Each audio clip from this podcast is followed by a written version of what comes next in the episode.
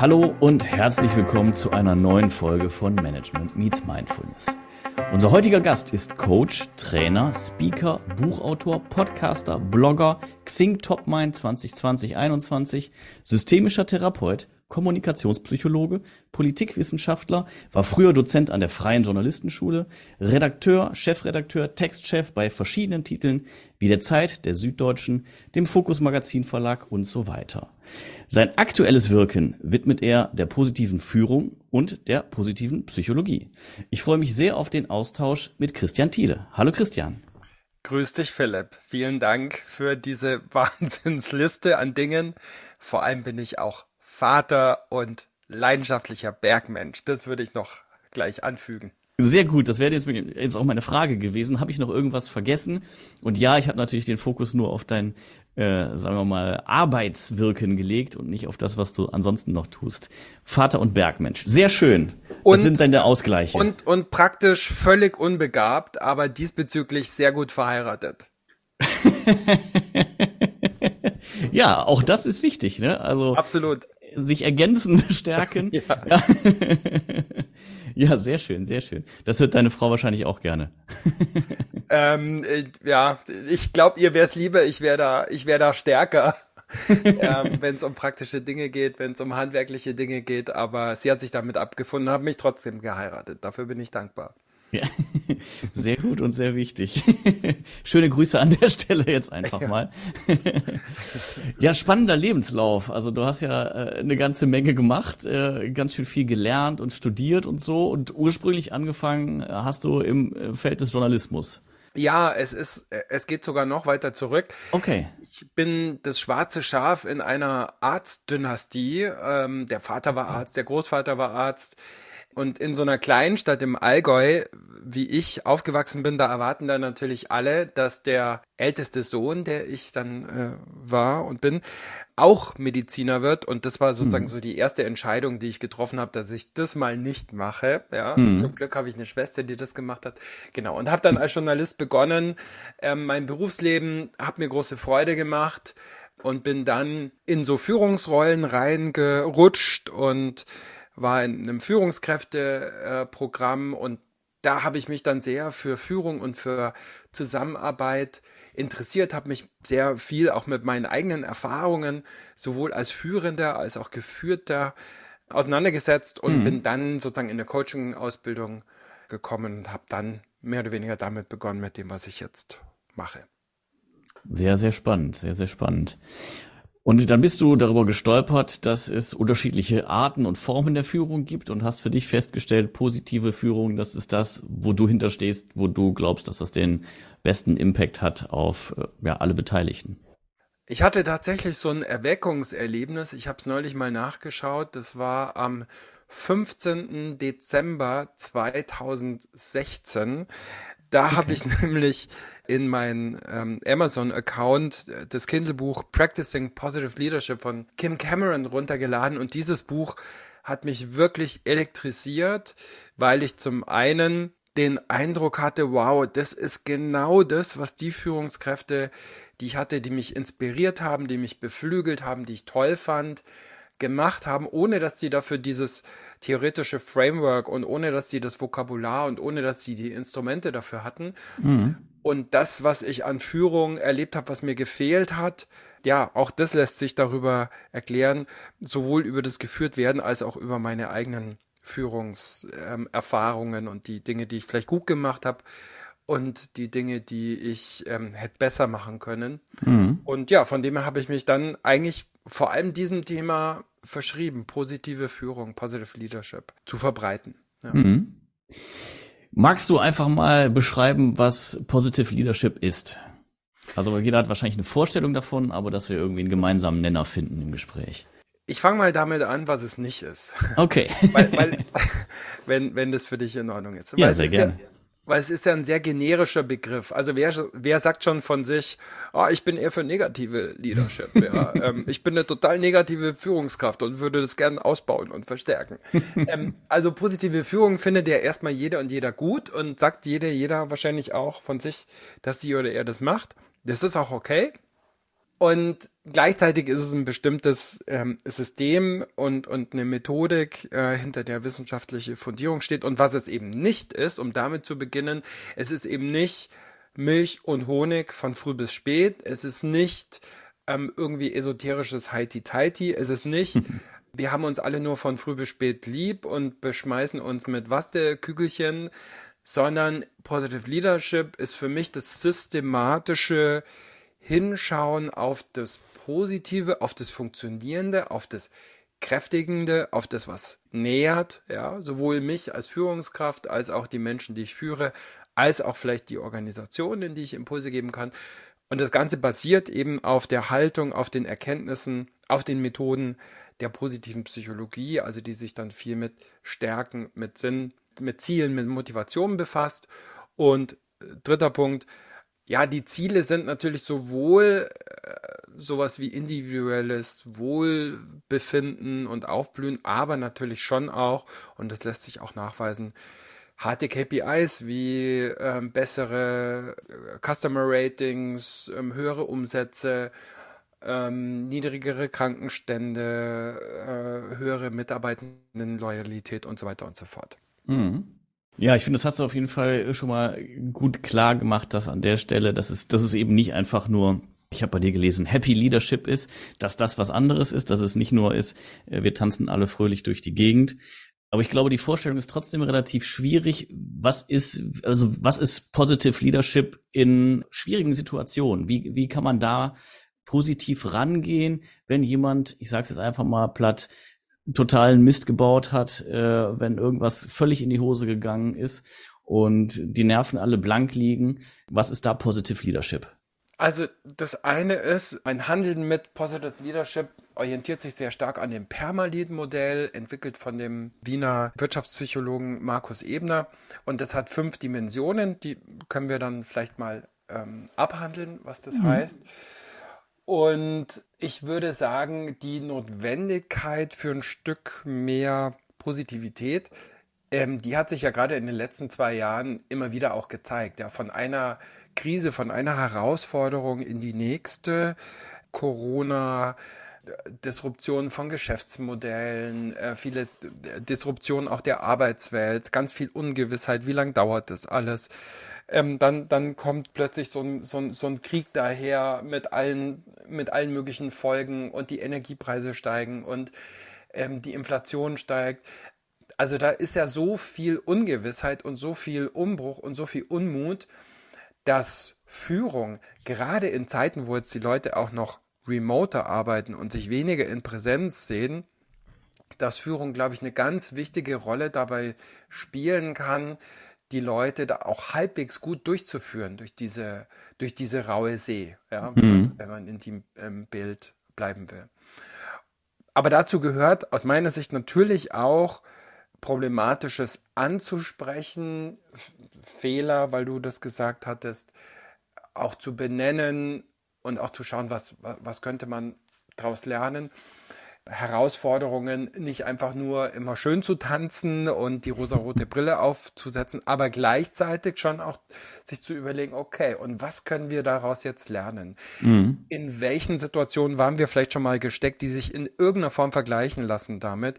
Wie können wir sowas wie Zuversicht finden und mehren, auch in herausfordernden Momenten? Das wären für mich so Ansätze, um vielleicht ein Stück positiver zu führen. Mhm. Hast du da vielleicht ein Beispiel so aus deiner Vergangenheit, um das nochmal äh, praxisnah darzulegen? Also ich habe ganz viele Beispiele, ähm, auch von Leuten, mit denen ich gearbeitet habe. Zum Beispiel eine Führungskraft, die mit dem Lockdown zu den Leuten gesagt hat, und wisst ihr was? Ihr nehmt alles aus dem Büro mit nach Hause, was euch irgendwie nützlich sein kann, egal ob es der Monitor, egal ob es der Schreibtischstuhl, egal ob es die, die Kiste, egal ob es der Kugelschreiber ist, so ungefähr. Wenn es geht, fotografiert irgendwelche Inventarnummern ab und mailt sie mir. Ich kümmere mich darum. Aber ich will, dass ihr die Möglichkeit habt, zu Hause ja, zum einen vernünftig zu arbeiten und dass die Kinder irgendwie das Homeschooling gut machen können und dass ihr mit der Oma auch noch irgendwie zoomen könnt, vernünftig, ja. Nehmt mhm. den Krempel mit. Mhm. Ähm, das finde find ich irgendwie ein tolles Beispiel für ja, für, für mehreres. Für Mut, für letzten Endes auch den Mitarbeitenden die Arbeitsmittel und Ressourcen ermöglichen, die sie brauchen, um in sowas wie in den Flow zu kommen. Und ja, und auf der anderen Seite auch den Menschen hinter der Person sehen und zu wissen, die, die haben jetzt vielleicht noch ganz andere Gründe, warum sie irgendwie daheim vernünftiges Equipment brauchen. Ähm, also auch den Mensch zu sehen und damit auch so die Verbindungen in der Arbeit, die menschlichen Verbindungen auch zu, zu stärken. Mhm. Zweites Beispiel, ein Freund, der eine, der eine äh, Digitalagentur hat, eine größere, die haben dann im Lockdown den Thirsty Thursday äh, erfunden. Das heißt, die haben dann am Donnerstagabend immer irgendwie äh, Gins getrunken oder sonst was, haben zum Teil auch Getränke an die Leute verschickt und hatten halt auch wirklich relativ viele Neueinstellungen von Leuten, die das Büro praktisch nie von innen gesehen haben, da extra in die Stadt gezogen waren und um hm. mit denen auch irgend so eine Form von Eingrooven, Onboarding, ähm, Ankommen irgendwie zu, zu ähm, gestalten. Ja. Mhm. Sehr schön, ja.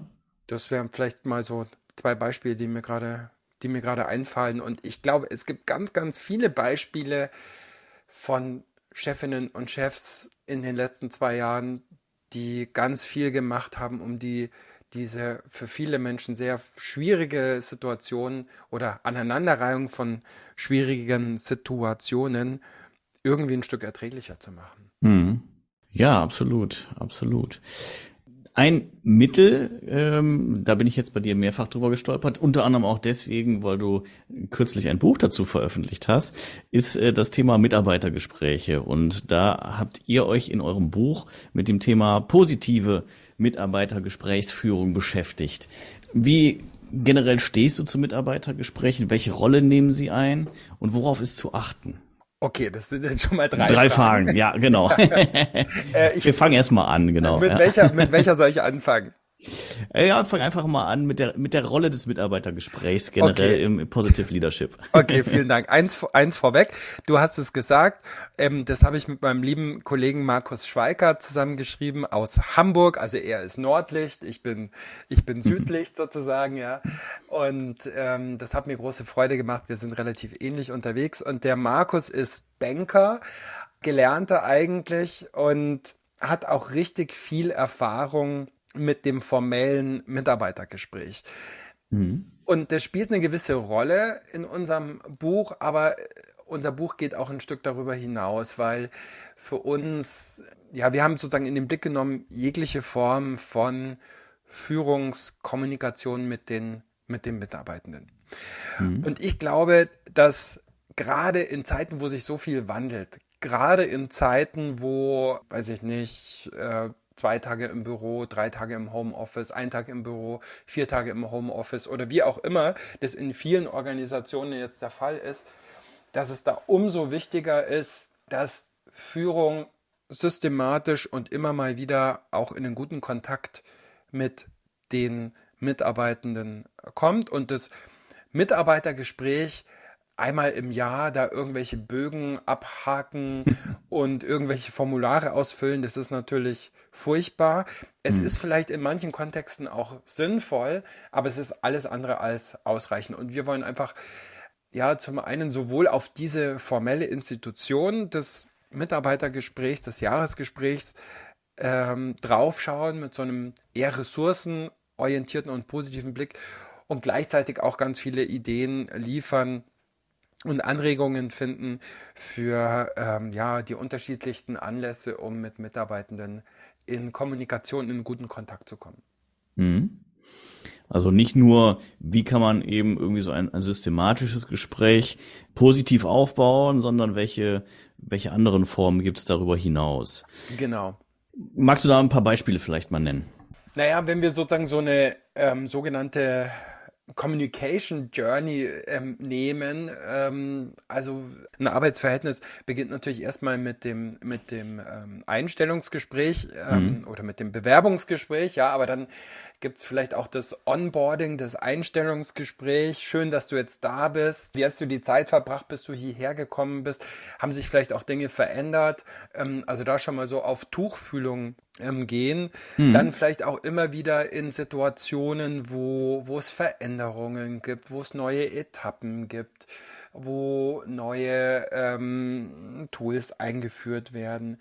Vielleicht auch in ähm, Situationen des, ja, des Konflikts, wo es um, um Schwierigkeiten ähm, geht, die man mit der, äh, mit der Mitarbeiterin oder mit dem Mitarbeiter hat oder wo man mitkriegt, da funkt es irgendwie, also negativ gesehen, zwischen der Person und jemand anderem.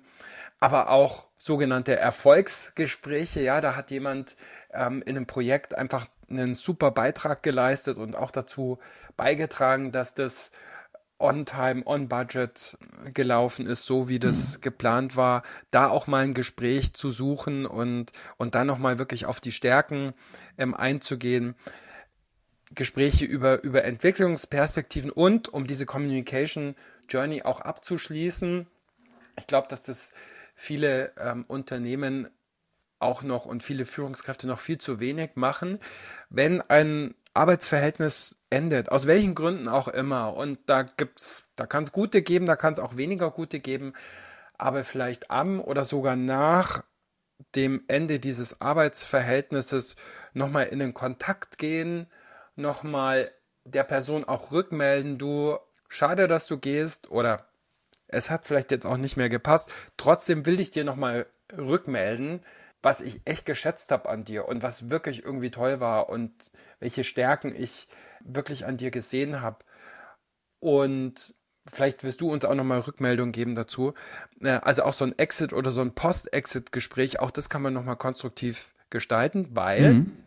ähm, ich habe gerade von einer Personalerin gehört, dass die ähm, einen signifikanten Teil ihrer New Hirings als sogenannte Boomerang Hirings gestaltet. Also das heißt, mhm. es sind Leute, die einfach schon mal da waren und die mhm. dann nochmal neu eingestellt werden, beziehungsweise spielt natürlich auch die Empfehlung eine ganz starke Rolle. Und wenn jemand schlecht über die, über die Bude spricht, die er gerade verlassen hat, ist natürlich die Wahrscheinlichkeit, dass sich da aus dem Bekanntenkreis jemand bewirbt, viel geringer, als wenn er sagt, und die haben mich auch echt noch anständig verabschiedet und ich hatte noch mal einen guten guten Kontakt mit meiner Chefin, mit meinem Chef zum Schluss und probier's doch da mal, geh doch da mal mhm. hin. Ja. Ja, absolut. Also einerseits äh, kenne ich auch aus vielen Fällen, dass Leute halt wiederkommen und äh, habe auch schon häufig gelesen, dass das durchaus im, im Querschnitt eine gute Idee ist. Ich frage mich jetzt gerade, es gibt ja so Situationen, wo das Auseinandergehen auf Unverständnis trifft. Also sowohl, wenn sich äh, der die Mitarbeitende aus dem Unternehmen verabschiedet, als auch ähm, wenn dann äh, der die Vorgesetzte sich äh, gegen den die Mitarbeitende entscheidet. Und mitunter kommt es dann ja auch gar nicht erst zum Gespräch trotz zahlreicher Angebote. Ähm, also vor allen Dingen oder zumindest meiner Erfahrung nach häufiger dann, wenn das Unternehmen sich halt für die Kündigung entschieden hat.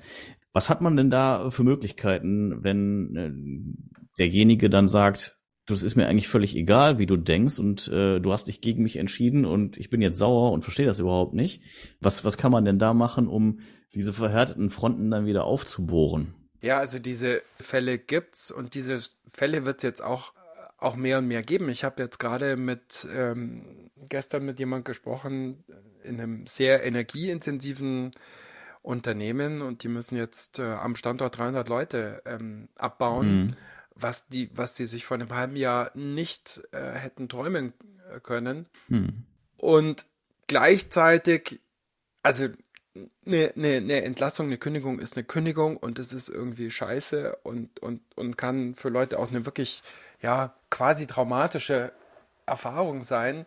Aber es ist vielleicht manchmal sogar ein Stück leichter, wenn da mehrere im gleichen Boot sitzen und, mhm. und ich mich da mit anderen auch noch ähm, ja sozusagen austauschen kann und wir da gemeinsam im Unglück sind. Und dann hängt es natürlich auch sehr von den Konditionen ab und was ist das Paket, was einem, was einem noch mitgegeben wird. Und was sind die konkreten Anlässe. Dass, mhm. dass nicht in jeder Situation so ein Gespräch auch zu jedem Zeitpunkt irgendwie Sinn macht, das kann ich total verstehen. Und dass Wut, Enttäuschung, Angst vor der Zukunft oder was auch immer, so ein Gespräch dann vielleicht auch gar nicht sinnvollerweise direkt stattfinden lassen können. Das sehe ich auch total. Ähm, aber vielleicht kann man ja sagen, du, was meinst, macht es Sinn, dass wir uns in einem Viertel oder in einem halben Jahr nochmal zusammensetzen mhm. und sei es auf einen Teams-Call oder auf einen Zoom-Call. Ähm, ja, aber zu dem Thema Exit-Gespräche selber haben wir auch ein, ähm, ein Interview-Kapitel in unserem Buch, weil mhm. wir da mit einer ex echten Expertin gesprochen haben, die sich damit viel beschäftigt und Führungskräfte auch genau auf diese Situation auch begleitet, coacht und trainiert. Ja. Ja, sehr, sehr, sehr spannend, sehr, sehr spannend. Ja, nur um das kurz äh, gerade zu rücken, ich wollte jetzt gar nicht sagen, dass ich äh, nicht dran glaube, dass so ein Gespräch äh, sinnvoll ist, wenn die Fronten verhärtet sind, sondern äh, tatsächlich einfach nur, wie, wie kann man das lösen? Weil ich glaube sehr stark daran, dass irgendwie positive Gesprächsführung und auch äh, so, wie du das vorgeschlagen hast, dass man nochmal schaut, okay, was war gut, ähm, was können wir mitnehmen daraus, was können wir lernen, ähm, dass das für alle Beteiligten sinnvoll ist. Ja. Ähm, einfach jetzt nur aus der Erfahrung kann es halt sein, dass irgendwie eine Seite zumacht und äh, das ist ja durchaus schade. Und ich finde jetzt deinen Ansatz dann äh, nach einer gewissen Zeit nochmal, äh, wenn, ich sag mal, der erste Ärger verflogen ist, äh, nochmal nachzufassen, ist sicherlich ein, ein spannender Ansatz. Ne? Ähm, mhm. Klar, es müssen dann immer alle über ihren Schatten springen und Gerade ähm, wenn einer zumacht, dann irgendwann wird der, wird der andere, der, der Gegenpart dann ja auch irgendwie äh, wütender und, und so schaukelt sich das irgendwie unnötig hoch. Mhm. Ähm, obwohl das ja eigentlich, ja, mitunter gibt es ja Situationen, es passt halt dann aus verschiedensten Gründen einfach nicht mehr. Und es ist gar keine persönliche Entscheidung, sondern einfach nur eine Feststellung, dass man sagt, okay, das ist jetzt wie in der Beziehung, wir haben uns auseinandergelebt. Äh, man kann jetzt irgendwie versuchen, da künstlich dran festzuhalten oder man muss halt dann der Tatsache ins Auge blicken, dass das so nicht der richtige Weg ist und äh, dass es eigentlich allen besser geht, wenn man es beendet.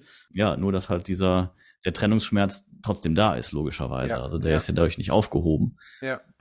Also kann ich dir nur zustimmen. Punkt. Ja, wunderbar. Also ich finde das, äh, das Buch, das Thema extrem spannend und ich glaube, dass das auch an, an vielerlei Orten äh, durchaus sinnvoll ist. Also abgesehen davon, dass, dass natürlich jede Führungskraft, die Mitarbeitergespräche führt, äh, sich da ein bisschen mit auseinandersetzen soll, weil das, was du eingangs erwähnt hast, äh, in meinen Augen tatsächlich auch irgendwie ein großes Problem ist. Es gibt da so ein paar vorgefertigte Bögen, die auszufüllen sind. Da macht man da seine Kreuzchen oder trägt irgendwas ein, äh, um, um die Form da zu wahren. Aber das ist ja nicht der, der grundsätzliche Gedanke, warum sowas erfunden wurde, äh, sondern dass halt dieser Austausch durchaus fruchtbar sein kann. Aber man muss sich halt drauf einlassen und mhm. ähm, tatsächlich dann irgendwie auch gewillt sein, demjenigen zuzuhören und äh, sich auch für das Feedback Zeit nehmen. Natürlich ist so ein Mitarbeitergespräch ja nicht nur sich hinsetzen, sondern äh, also an dem Tag, wo das stattfindet, wo es angesetzt ist, sondern sich im Vorfeld auch Gedanken zu machen und vor allen Dingen zwischen den Gesprächen die Augen offen zu halten. Was macht derjenige gut? Wo kann man ihn eben weiter stärken? Mhm. Wo sind Potenziale? Was haben wir mhm. vielleicht mhm. noch gar nicht entdeckt? Was könnte der diejenige mhm. übernehmen? Da ist ja viel, was ihr in eurem Buch da zusammengetragen habt. Und deswegen glauben, glaube ich, dass das äh, für unsere Hörerinnen und Hörer auch ein sehr spannendes Thema ist. Und deswegen wollen wir da schon mal direkt die Katze aus dem Sack lassen. Du bist so nett und hast uns drei Exemplare zur Verfügung gestellt, die wir auf diesem Weg hier verlosen wollen. Genau. Und das machen wir über die sozialen Netzwerke. Das bedeutet, wenn ihr also jetzt zugehört habt, folgt uns bei LinkedIn, bei Facebook, bei Instagram und dann werdet ihr dort den Beitrag zur Folge finden mit dem Gewinnspiel. Die Teilnahme ist total simpel. Ihr müsst einfach nur den Beitrag liken. Und dann werden wir auf jedem der Kanäle ein Exemplar verlosen. Ihr habt also gute Chancen, auch da etwas zu gewinnen. Das soweit jetzt erstmal zu dem Thema des Buches. Was mich nochmal interessieren würde zu deinem Co-Autoren. Wie habt ihr euch denn gefunden, wenn äh, er ganz im Norden und du ganz im Süden sitzt? Ja, also was wir, wir, wir haben eben, zu, wir haben so ein paar Dinge gemeinsam. Zum einen, wir beschäftigen uns beide schon relativ lang auch mit positiver Psychologie im, im Wirtschaftsleben und mit Positive Leadership. Äh, wir haben uns mal kennengelernt an der deutschen Gesellschaft für positive Psychologie, wo wir beide mhm. ähm, unsere Ausbildung gemacht haben, unsere Weiterbildung. Wir sind jetzt auch beide Dozenten in einem neuen Studiengang zum Thema ja. Positive Psychologie. Der Markus eben am Standort ähm, Hamburg und ich ähm, als einer der Dozenten hier am Standort Ismaning, das ist bei München, im Landkreis mhm. München. Und es war so, dass ähm, ursprünglich, glaube ich, kam irgendwie der Verlag auf mich zu. Ähm, also für alle, die ein Buch schreiben wollen, der Business Village Verlag. Das war eine schöne Zusammenarbeit. Das war eine inspirierende mhm. Zusammenarbeit ähm, mit, mit denen, mit dem Christian und ähm, war gut. Und die sind eben auf mich zugekommen und hatten mich ähm, angefragt und dann hatte ich, glaube ich, sowieso mal irgendwie einen Zoom-Call oder so mit dem Markus. Mhm. Und wir haben dann, ges und ich habe ihn gefragt, wollen wir das nicht zusammen machen? Und dann haben wir es zusammen gemacht. Das war das erste Buch, was ich auch im Co. geschrieben habe. Ich habe schon ein paar Bücher geschrieben und war für mhm. mich auch eine sehr interessante Erfahrung. Der Prozess lief auch echt sehr smooth. Ähm, wir haben uns einmal in Hamburg getroffen. Der Markus äh, wohnt dort und ähm, haben da ähm, uns ein Wochenende in Hamburg ja, einerseits gut gehen lassen und haben da gemeinsam geschrieben und dann waren wir mhm. einmal hier im Süden bei mir, bisschen nördlich von Garmisch-Partenkirchen, wo ich wohne und haben Radtour und Brainstorming und ein Interview, glaube ich, auch noch geführt und geschrieben. Cool. Mhm. Und von dem her war es auch eine, war auch allein das Buch eine kommunikative Erfahrung und auch eine gute, eine gute Form von äh, Zusammenarbeit im Team. Ja. Mhm. Ja, sehr spannend. Also auch gerade diese diese Kombination, ähm, wie du sie gerade erwähnt hast, ähm, dass ihr es euch eben habt gut gehen lassen und gleichzeitig daran gearbeitet habt, das ist ja auch eine positive Herangehensweise an Arbeit. Ihr habt euch jetzt nicht irgendwie eingeschlossen und gesagt, so, wir verlassen hier erst den Raum, wenn das Buch fertig ist, sondern äh, habe das Ganze eben ein bisschen, bisschen locker angehen lassen. Und äh, ja, ich denke, dass das zieht sich wie ein roter Faden durch das, was ihr so tut, wenn ich das zumindest von außen betrachte. So ja, schön, wenn es so rüberkommt, aber dafür haben wir eine gewisse Expertise, würde ich sagen. Dass, dass, dass man sich auch gut gehen lässt. Und ähm, also wir, wir beide sind schon Menschen, die unsere Arbeit sehr, sehr, sehr lieben. Und hm. ähm, also wenn ich jetzt für mich spreche, ich, ich, mich motiviert das schon sehr, was, was ich tue. Und zwar fast immer. Und da gibt es ja dann so eine andere Gefahr, dass man, dass man die Grenze zwischen, früher bin ich auch mehr gereist, heute findet natürlich sehr viel online statt, dass man dann die Grenze so zwischen Arbeit und Nichtarbeit ja gar nicht mehr so klar ziehen kann, gerade wenn man sehr brennt für das, was man tut. Und, und deshalb ist es, ich bin leidenschaftlicher Bergsteiger, äh, Mountainbiker, Skitourengeher und so weiter.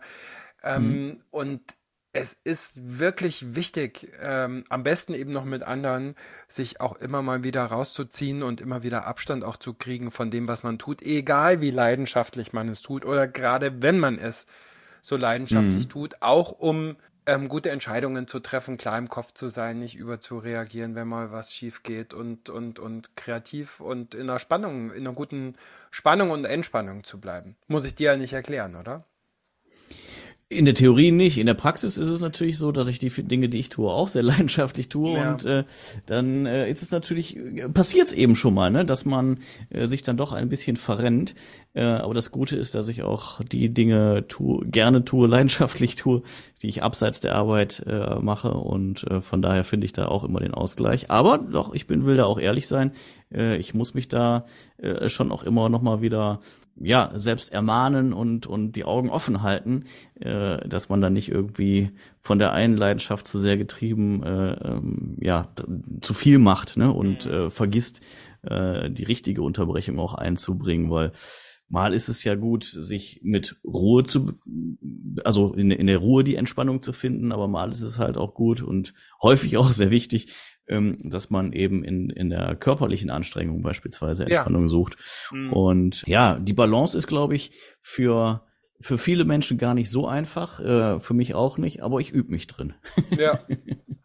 Ja, geht mir natürlich ganz genauso. Ich weiß das in der Theorie irgendwie auch besser, als ich es in der Praxis immer umsetzen ähm, kann. Und Balance, wie du so schön sagst, ist halt auch für Balance gibt es auch kein Kochrezept. Ja, Balance ja. ist auch nicht genau die Mitte und Balance ist auch nicht immer gleich, sondern Balance ist halt auch kontextabhängig und aufgabenabhängig und stimmungsabhängig und formabhängig. Absolut. Und halt auch nicht dieser einer Fixpunkt, ne? Das ist, ich glaube, das ist ja auch irgendwie sehr, ja. sehr wichtig, dass man sich das immer wieder vor Augen führt, dass man nicht sagt, okay, wenn ich das jetzt so mache, dann ist das die Rezeptur, genau. sondern äh, ja. das, das schwankt halt und das ist ein Spektrum und äh, ja. ja, da gibt's gibt's das eine gut und das andere gut. Ja. Genau, und weil du das gerade ansprichst, das ist sowieso ähm, so, so ein Punkt, über den, mit dem ich mich auch viel beschäftige, ähm, also jetzt zurückkommt auf das Wort Rezept oder Rezeptur. Mhm. Also Positive Leadership hat eigentlich so fünf Strategien, so fünf Rezepte und PERMA steht für eben fünf Buchstaben. Mhm. P wie positive Emotionen, E Engagement, also Stärken fördern, R wie Relationships, also tragfähige Beziehungen fördern, M wie Meaning, also so das Why, den Sinn fördern, wie du das ja auch mit deiner Löffelliste ähm, äh, tust. Du hast dich vorbereitet. Ich habe mich vorbereitet. A wie Accomplishment, also sozusagen auch das Erfolgserleben, das Fortschrittserleben ähm, fördern. Und es sind einerseits natürlich auch ähm, Strategien, zu denen es Forschung gibt, dass das wirksam ist, dass das hilft. Und ich werde auch viel gefragt in Trainings, in Coachings nach Tools, nach Techniken. Und gleichzeitig glaube ich, dass ja, gute Führung nicht nur eine Frage von Verhalten ist und das machen und jenes tun und jenes vielleicht auch lassen, sondern auch ganz viel natürlich von Haltung ja, und eine Haltung auch zu mir selber. Ähm, mhm. wie, wie, wie sehe ich eigentlich auch Arbeit und wie sehe ich mich als Mensch und wie sehr sehe ich auch meine eigenen Stärken und wie kann ich konstruktiv mit meinen Schwächen umgehen. Und das finde ich ist auch immer so eine, ja, so eine Balance. Ich weiß nicht, wie dir das geht, so zwischen den Tools und den Tipps ähm, einerseits und auf der anderen Seite so diesem berühmten Thema Mindset und Selbstreflexion. Ja, also ich finde, es ist halt immer so hilfreich, aber natürlich kann man auch in der Suche nach dem perfekten Tool untergehen äh, oder eben sich zu sklavisch daran halten und sich dann wundern, dass es am Ende doch nicht zum, zum gewünschten Erfolg geführt hat. Ich glaube, es ist hilfreich, wenn man halt so einen Baukasten an der Hand hat, äh, und, und sich irgendwo langhangeln kann. Aber ähm, ja, es ist halt nicht, es, es, es gibt, glaube ich, nicht diesen einen perfekten Weg und äh, wenn man den geht, äh, das begegnet einem ja immer wieder, gerade in den sozialen Netzwerken, finde ich, da steht dann irgendwie, wenn du das und das machst, dann geht's durch die Decke. Und äh, mhm. ich würde mal behaupten, es machen Millionen von Menschen genau das nach Absolut. dieser Anleitung und es geht eben nicht durch die Decke, weil das alleine nicht reicht und weil man den Zufall das Glück und äh, ja, halt noch so ein paar andere weiche Faktoren, die man halt gar nicht so einfach benennen kann, ähm, dann irgendwie völlig außer Acht gelassen hat. Mhm. Das war der erste Teil des Interviews mit Christian Thiele. Wir haben uns über Positive Leadership ausgetauscht und ein bisschen gehört, was Christian so gemacht hat. Außerdem, wie gesagt, haben wir über sein neues Buch zusammen mit Markus Schweikart gesprochen. Das werden wir natürlich in der Folgenbeschreibung verlinken und denkt dran, guckt vorbei macht mit beim Gewinnspiel. Es ist ein tolles Buch, was wir euch wirklich nur wärmstens empfehlen können. Das war's für heute. Ich danke euch fürs Zuhören. Seid auch dabei, wenn der zweite Teil kommt. Es wird nochmal super spannend. Es geht um noch ein paar ganz andere Themen. Und ich sage bis bald und auf Wiederhören. Das war die aktuelle Folge von Management Meets Mindfulness.